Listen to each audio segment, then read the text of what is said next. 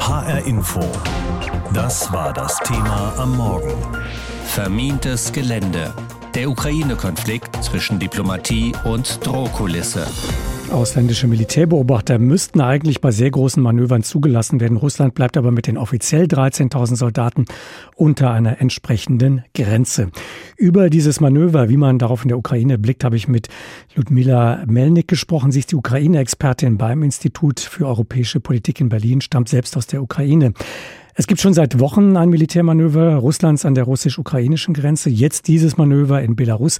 Wird das in der Ukraine als eine zusätzliche Bedrohung angesehen?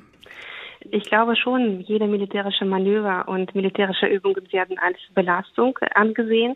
Wir sollen auch nicht vergessen, dass die ähm, Grenze zwischen Belarus und der Ukraine so circa 1000 Kilometer lang ist. Und man hat äh, schon früher angefangen, hat ungefähr vor ähm, ein paar Monaten die Grenze mit ähm, Stacheldraht zu sichern und äh, es werden auch stärker jetzt die Grenze kontrolliert. Ich glaube, wichtig ist auch zu verstehen, wie die belarussische Bevölkerung äh, sich dazu verhält. Und das ist das, was wir von außen sehr schwierig einschätzen können. Was glauben Sie, was könnten die Motive Russlands sein für dieses groß angelegte Manöver, das dann viele in der Ukraine als eine Bedrohung ansehen, ein Manöver in Belarus? Ich glaube einfach, den Druck aufzubauen. Es geht vor allem darum, die Ukraine vom Westen sozusagen abzukapseln und dass äh, die Ukraine nie Mitglied der NATO wird. Aber gleichzeitig, was äh, für Putin sehr wichtig ist, die äh, Ukraine als unabhängigen Staat sozusagen zu zerstören, diese unabhängige Staatlichkeit. Deswegen, ich glaube, jetzt steht alles auf der Karte. Entweder wird es ihm gelingen, doch die Ukraine in seiner Einflusssphäre zu behalten oder nicht. Deswegen, ich glaube, ist es auch für ihn so wichtig, diese Drohkulisse so richtig jetzt aufzubauen. Und zum Beispiel heute wissen wir auch, und es wurde auch heute bekannt von ukrainischen Experten, dass das Schwarze Meer äh, blockiert wird und das Asowsche Meer blockiert wird, weil da auch äh, die äh, so militärische Übungen abgehalten werden. Die Töne, äh, Frau Melnik, die in den vergangenen Wochen aus der Ukraine zu hören waren, aus der Führung vor allem von Präsident Zelensky, die klangen ja zeitweise und teilweise viel zurückhaltender, viel moderater als etwa die der NATO. Ist man in Kiew insgesamt weniger besorgt als in Brüssel oder in Berlin? Mm, auf gar keinen Fall. Ich würde nur sagen, ähm, dass die Ukraine schon seit 2014 unter der russischen Aggression leidet. Und das ist nichts Neues. Das ist einfach eine neue Welle der Aggression. Und ich glaube, hier im Westen haben wir uns zum ersten Mal so bedroht oder fühlen wir uns zum ersten Mal so bedroht und ähm, deswegen mehr Aufmerksamkeit wird auch diesem Konflikt geschenkt. Das Einzige, was sich geändert hat, dass sehr viele jetzt ähm, auch ganz normale Zivilisten, viele Menschen an verschiedenen Übungen, so medizinischen Grundausbildung teilnehmen oder Selbstverteidigungsübungen oder an verschiedenen Überlebungstrainings, was vorher nicht der Fall war. Deutschland setzt sehr stark auf Gespräche, auf Verhandlungen, sagt aber auch, es soll Sanktionen geben, sollte Russland tatsächlich hier aggressiv werden, die Ukraine angreifen. Wie ist das Verhältnis der Ukraine zu Deutschland im Augenblick? Ist man enttäuscht oder hat vielleicht auch Außenminister Baerbock mit ihrem jüngsten Besuch wieder viel gut machen können?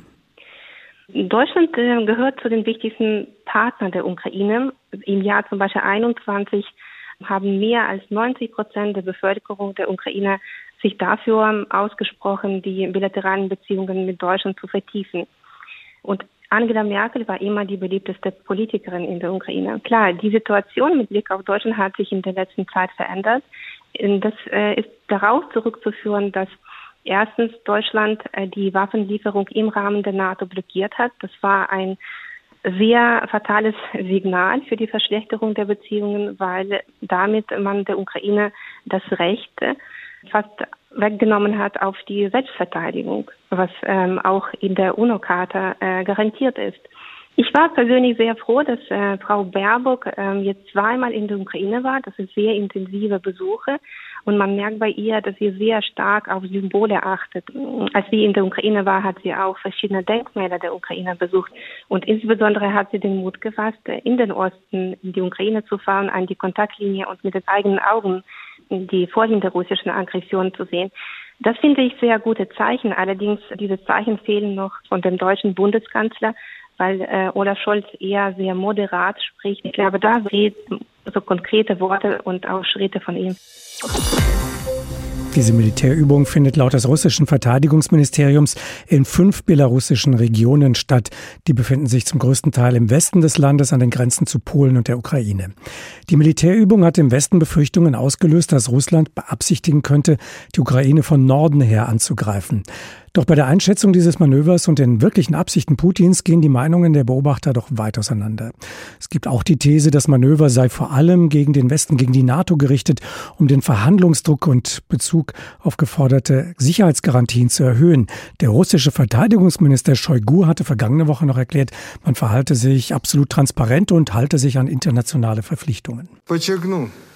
Ich betone, dass die Teilnehmerzahl des Manövers die im Wiener Dokument festgelegte Zahl für Manöver mit konventionellen Waffengattungen nicht übersteigt. Wir sind nicht verpflichtet, unsere Partner zu informieren. Trotzdem hat das russische Verteidigungsministerium freiwillig Militärattachés ausländischer Staaten über das gemeinsame Manöver informiert. Das würde bedeuten, dass weniger als 13.000 Soldaten, 300 Panzer, 500 gepanzerte Fahrzeuge und 3.500 Fallschirmjäger dabei sein können. Geübt werden soll laut offizieller Darstellung die Abwehr eines gegnerischen Angriffs, insbesondere der Schutz des Luftraums und der Staatsgrenzen, weshalb auch Luftwaffen und Luftabwehrgruppen daran teilnehmen, so Shoigu.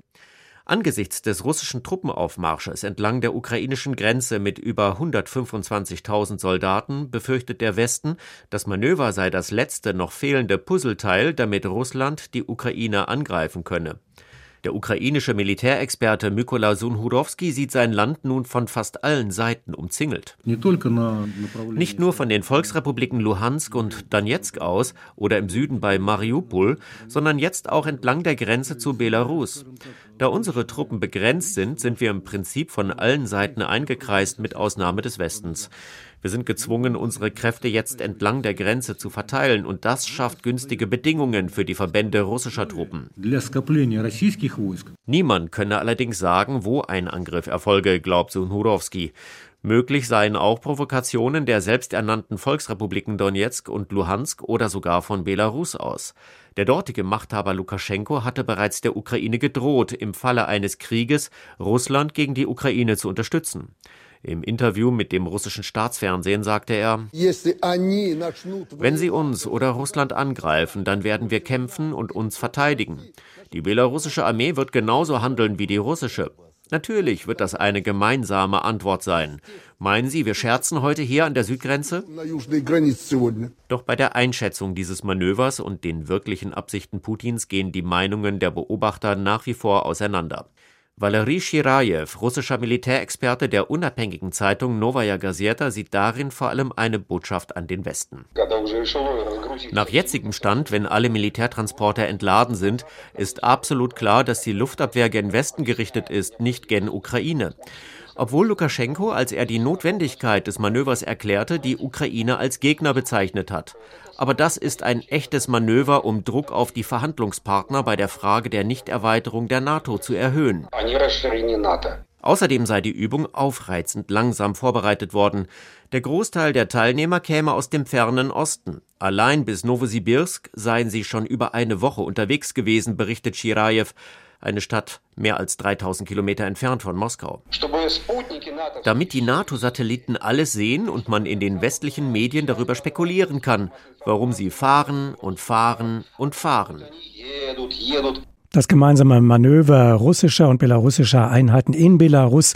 Stefan Lag war das mit seinem Bericht für HR Info. Das Thema heute Morgen vermintes Gelände, der Ukraine-Konflikt zwischen Diplomatie und Drohkulisse.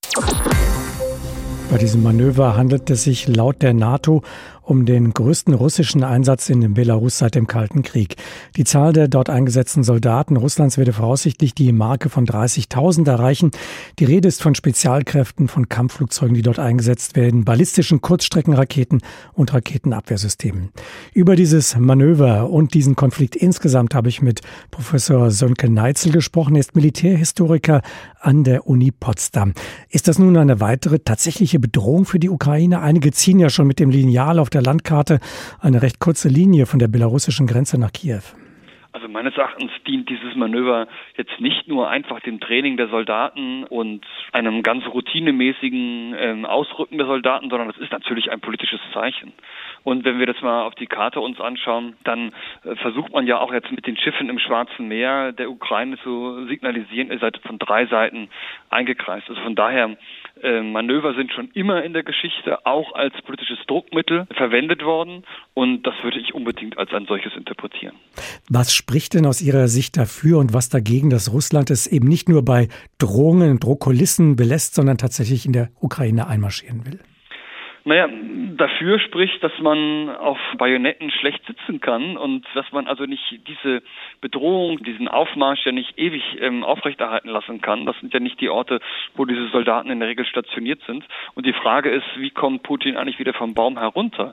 Und die NATO kann ihm ja eigentlich nicht irgendetwas anbieten, was ihn zufriedenstellt. Man kann sicherlich anbieten Verhandlungen, mehr Offenheit, äh, Abrüstungsverhandlungen. Aber daran ist ja Putin im Kern gar nicht interessiert, sondern er ist daran interessiert, dass die NATO NATO sagt, sie wird sich nie äh, nach Osten ausdehnen, zwar inklusive Schweden, Finnland. Und das kann die NATO in dieser Form ihm eigentlich nicht zusagen. Also mir ist nicht so ganz klar, wie Putin wieder auch gegenüber der eigenen Bevölkerung vom Baum herunterkommt.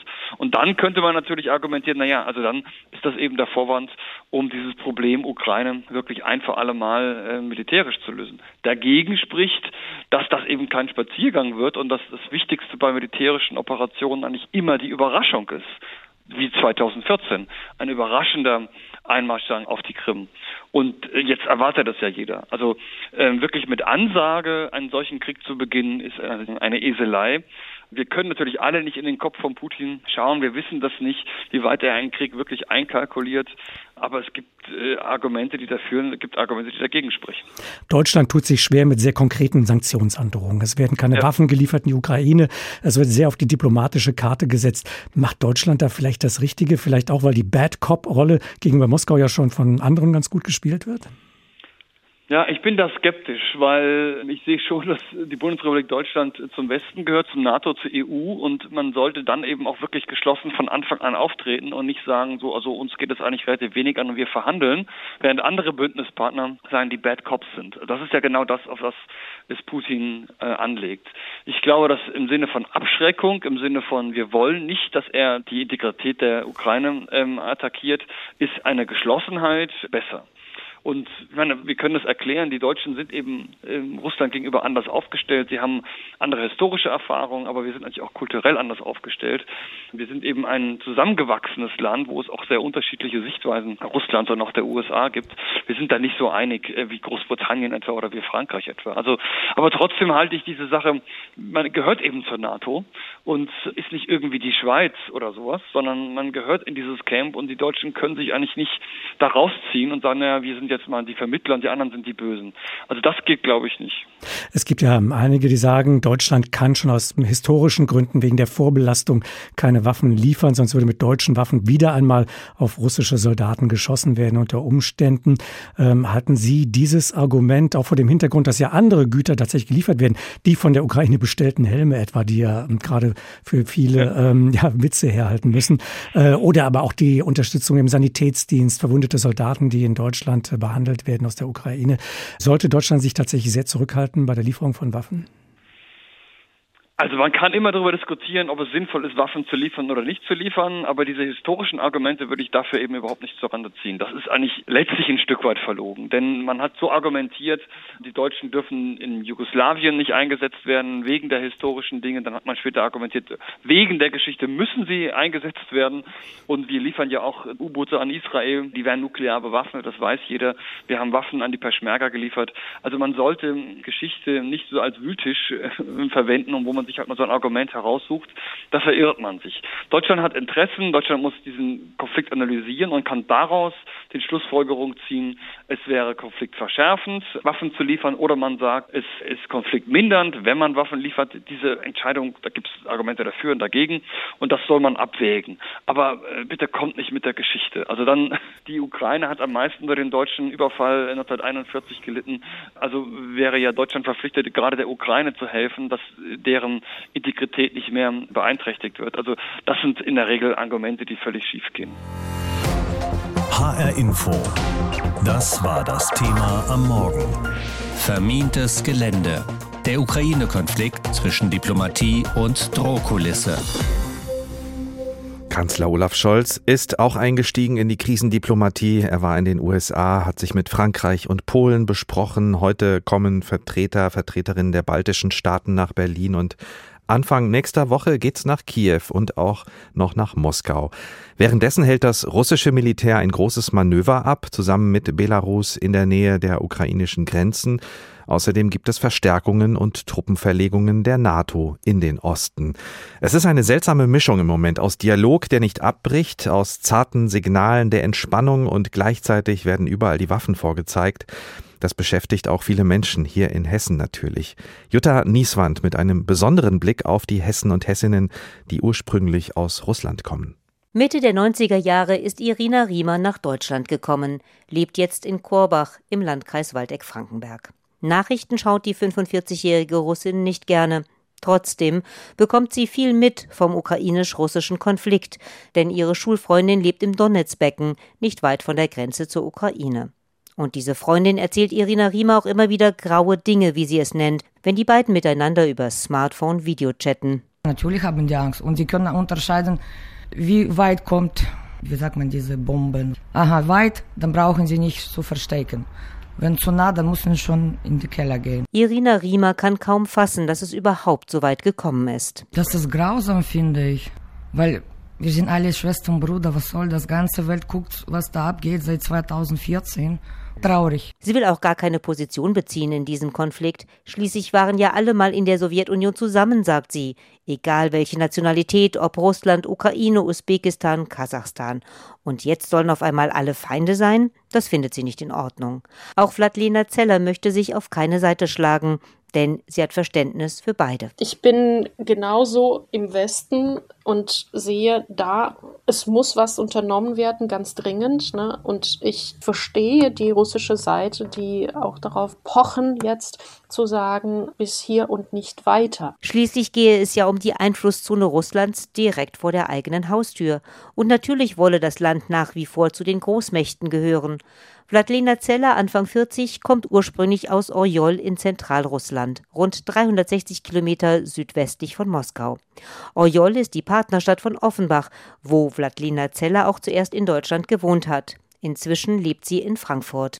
Die Wurzeln des ukrainisch-russischen Konflikts liegen ihrer Ansicht nach weit zurück. Nach dem Zusammenbruch der Sowjetunion, da finden wir die ersten Ansätze. Eigentlich hätte man da eine Chance gehabt, die politische Ordnung nochmal neu zu sortieren, die wurde verspielt meines Erachtens. Grundsätzlich denkt sie, dass beide Seiten Fehler gemacht haben. Der Westen habe nicht Putins rote Linie beachtet. Putin versuche von innerrussischen Problemen wie die wirtschaftliche Lage mit Außenpolitik abzulenken. Trotz allem rechnet sie noch mit einer friedlichen Lösung des Konflikts. Am besten fände sie dafür einfach alle Truppen raus, auch von der NATO. Beide ziehen sich militärisch zurück, um eben diese Grundlage zu schaffen, nochmal an den Verhandlungstisch zu kommen und im Prinzip alles auf den Tisch zu legen. Welche wirtschaftlichen Interessen hat die Ukraine in diesem Konflikt? Welche wirtschaftlichen Interessen haben die USA in diesem Konflikt? Welche Rolle spielt die NATO und Russland? Was kann Europa erreichen? Irina Riemer in Korbach hat mit diesen politischen Fragen nichts am Hut. Ihr tun einfach die Menschen leid, die jetzt unter dem Konflikt leiden. Ich wünsche, dass sie endlich Frieden kommen, dass die Leute können normal leben, arbeiten gehen und Kinder groß aufziehen und keine Angst zu haben, dass eine Bombe kommt zu dir direkt nach Hause. Ne? Das ist nicht normal, finde ich. Mit ihrer Schulfreundin vor Ort hat sie auch schon eine Weile nicht mehr gechattet. Natürlich macht sie sich da Gedanken. HR Info. Das Thema. Wer es hört, hat mehr zu sagen.